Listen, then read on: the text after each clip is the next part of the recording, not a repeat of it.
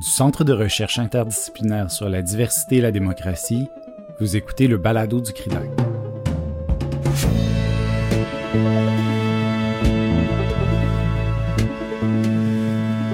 Le 18 novembre 2020, les membres du CRIDAC basés à l'Université du Québec à Chicoutimi ont organisé une table ronde dont l'objectif était de discuter de la pluralité des expériences historiques sur le territoire québécois, à commencer par celles longtemps occultées ou instrumentalisées des sociétés autochtones.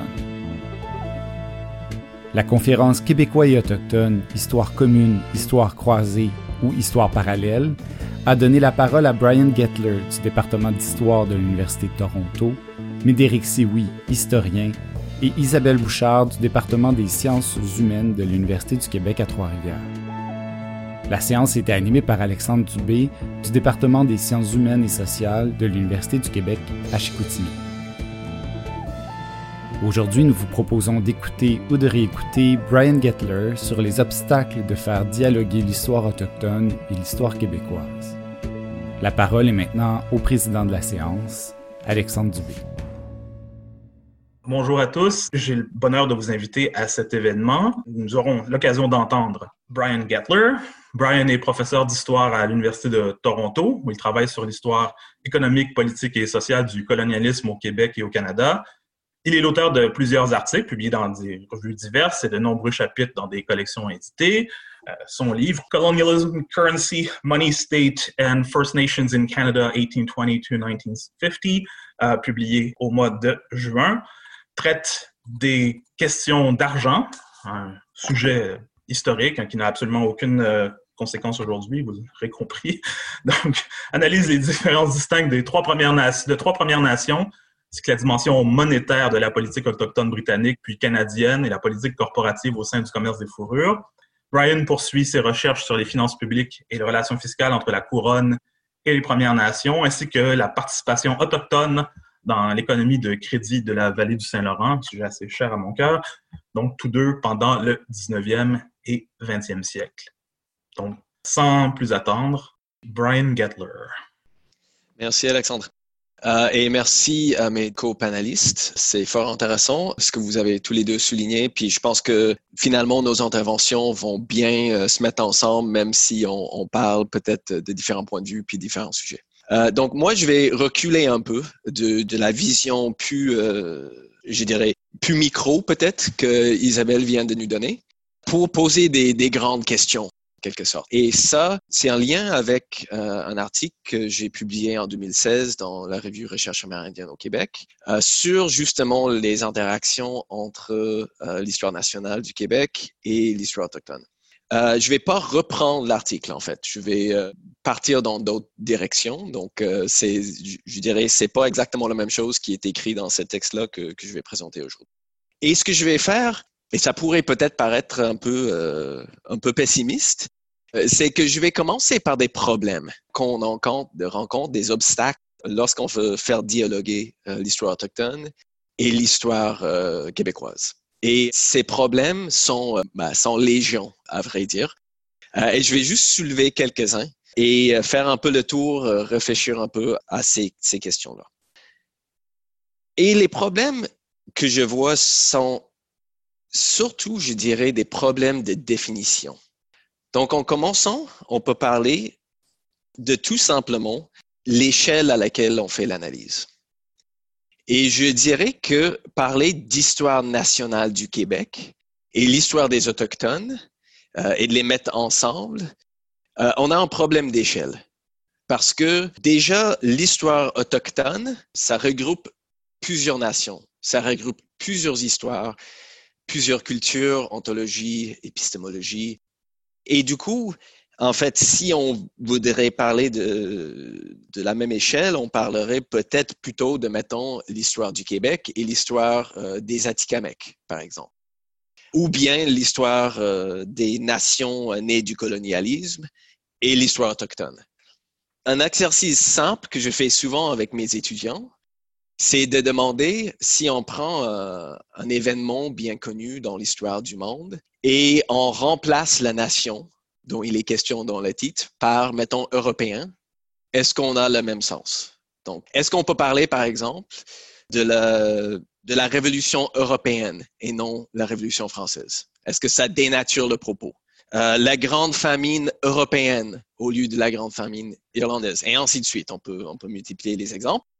Il faut réfléchir de cette manière-là lorsqu'il est question d'histoire autochtone. Est-ce qu'on peut parler d'un événement ou d'un processus comme un, événement autochtone ou faudrait plutôt parler d'un événement euh, vécu par les Inuits, par exemple, ou par les Abenaki? Bon, ça c'est la première. Un autre problème de définition, c'est qu'est-ce qu'on veut dire par histoire autochtone, tout court? Dans la plupart des cas, tout au moins chez les allochtones, on ne veut pas dire une histoire véritablement autochtone de quelque nation que ce soit, c'est-à-dire une histoire structurée ou imprégnée d'anthologie et d'épistémologie autochtone, pensée et racontée selon les normes de la culture en question. On veut plutôt dire une histoire à l'européenne, réfléchie, structurée et mise en récit selon les normes étrangères aux sociétés autochtones, qui est de plus davantage une histoire des relations avec les autres, que ce soit les explorateurs ou des marchands euh, français, britanniques ou autres, ou avec les immigrants venus d'ailleurs, leurs descendants et les structures euh, étatiques, par exemple, qui créent et entretiennent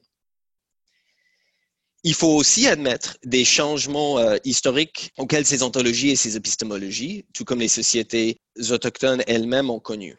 Il ne faut pas mythologiser les autochtones.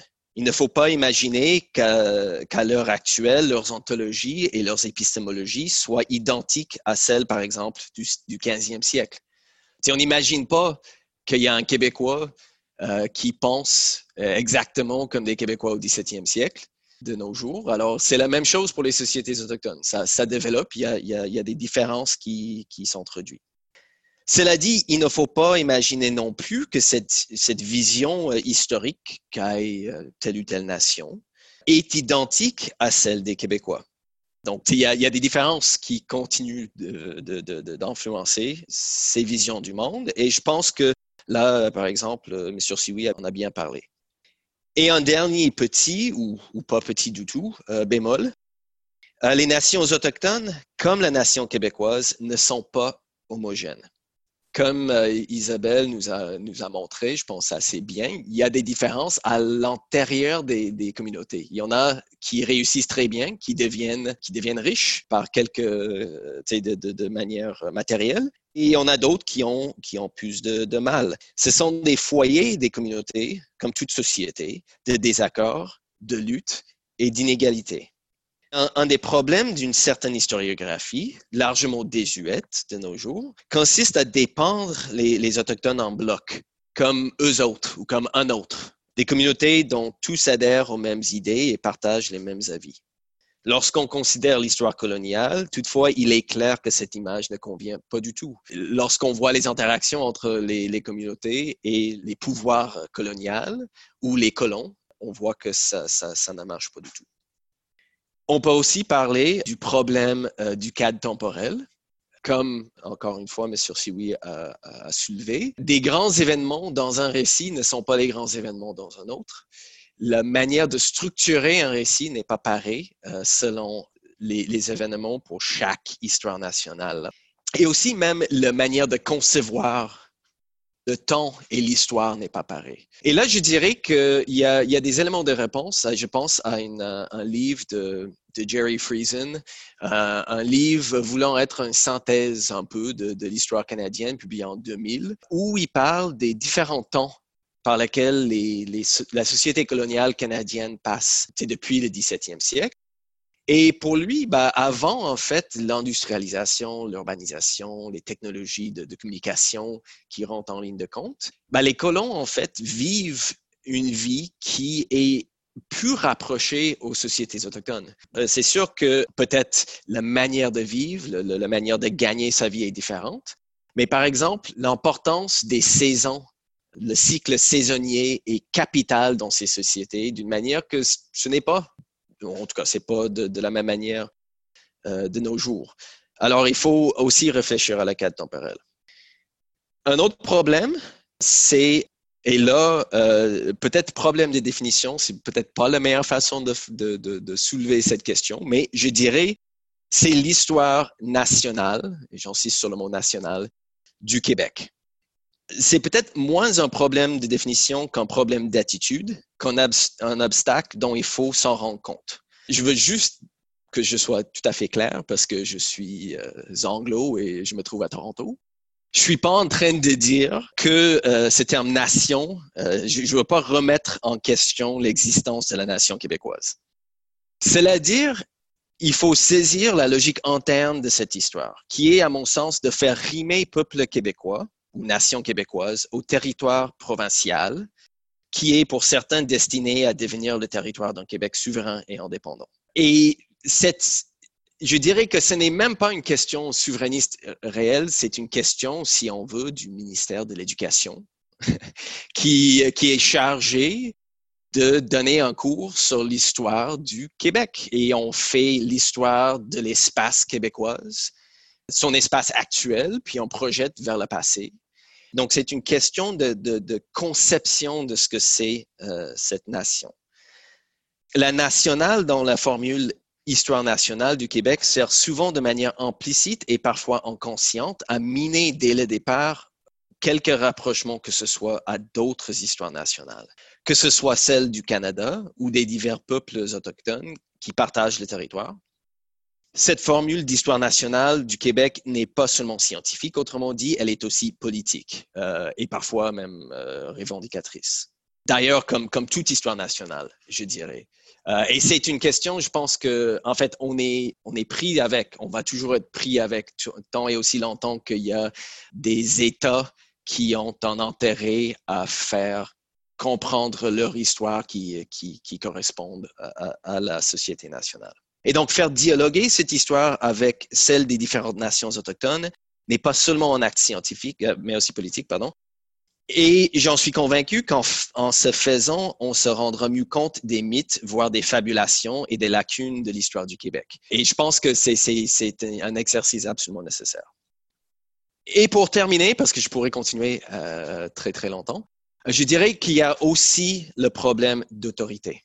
Je pense qu'il faut admettre qu'il y a différentes façons d'interroger, de connaître, d'enseigner l'histoire chaque société a ses, propres façons de faire, euh, de faire cela. Et je, j'en suis convaincu, l'exemple que M. Siwi a donné de son mémoire de maîtrise, de prendre, non, non seulement juste au sérieux, mais de prendre comme autorité les, les aînés qui peuvent parler de cette histoire, qui peuvent enseigner cette histoire, euh, est absolument nécessaire. Et ce n'est pas juste euh, en tant que comme source ou comme, euh, comme informateur qu'on doit les aborder. Et c'est une, c'est sûr que dans le monde universitaire, on a souvent du mal à céder l'autorité puisqu'on a travaillé si fort pour, pour, pour s'y retrouver. Mais je pense que dans ce cas précis, c'est, c'est nécessaire d'admettre qu'on n'est pas les seules autorités, euh, ceux ayant euh, des thèses ou, euh, ou poursuivant des études universitaires. Merci d'avoir été à l'écoute. Le prochain épisode de la série Québécois et autochtones, Histoire commune, Histoire croisée ou Histoire parallèle laissera la place aux échanges et discussions qui ont eu lieu suite aux présentations des conférencières et conférenciers. À demain.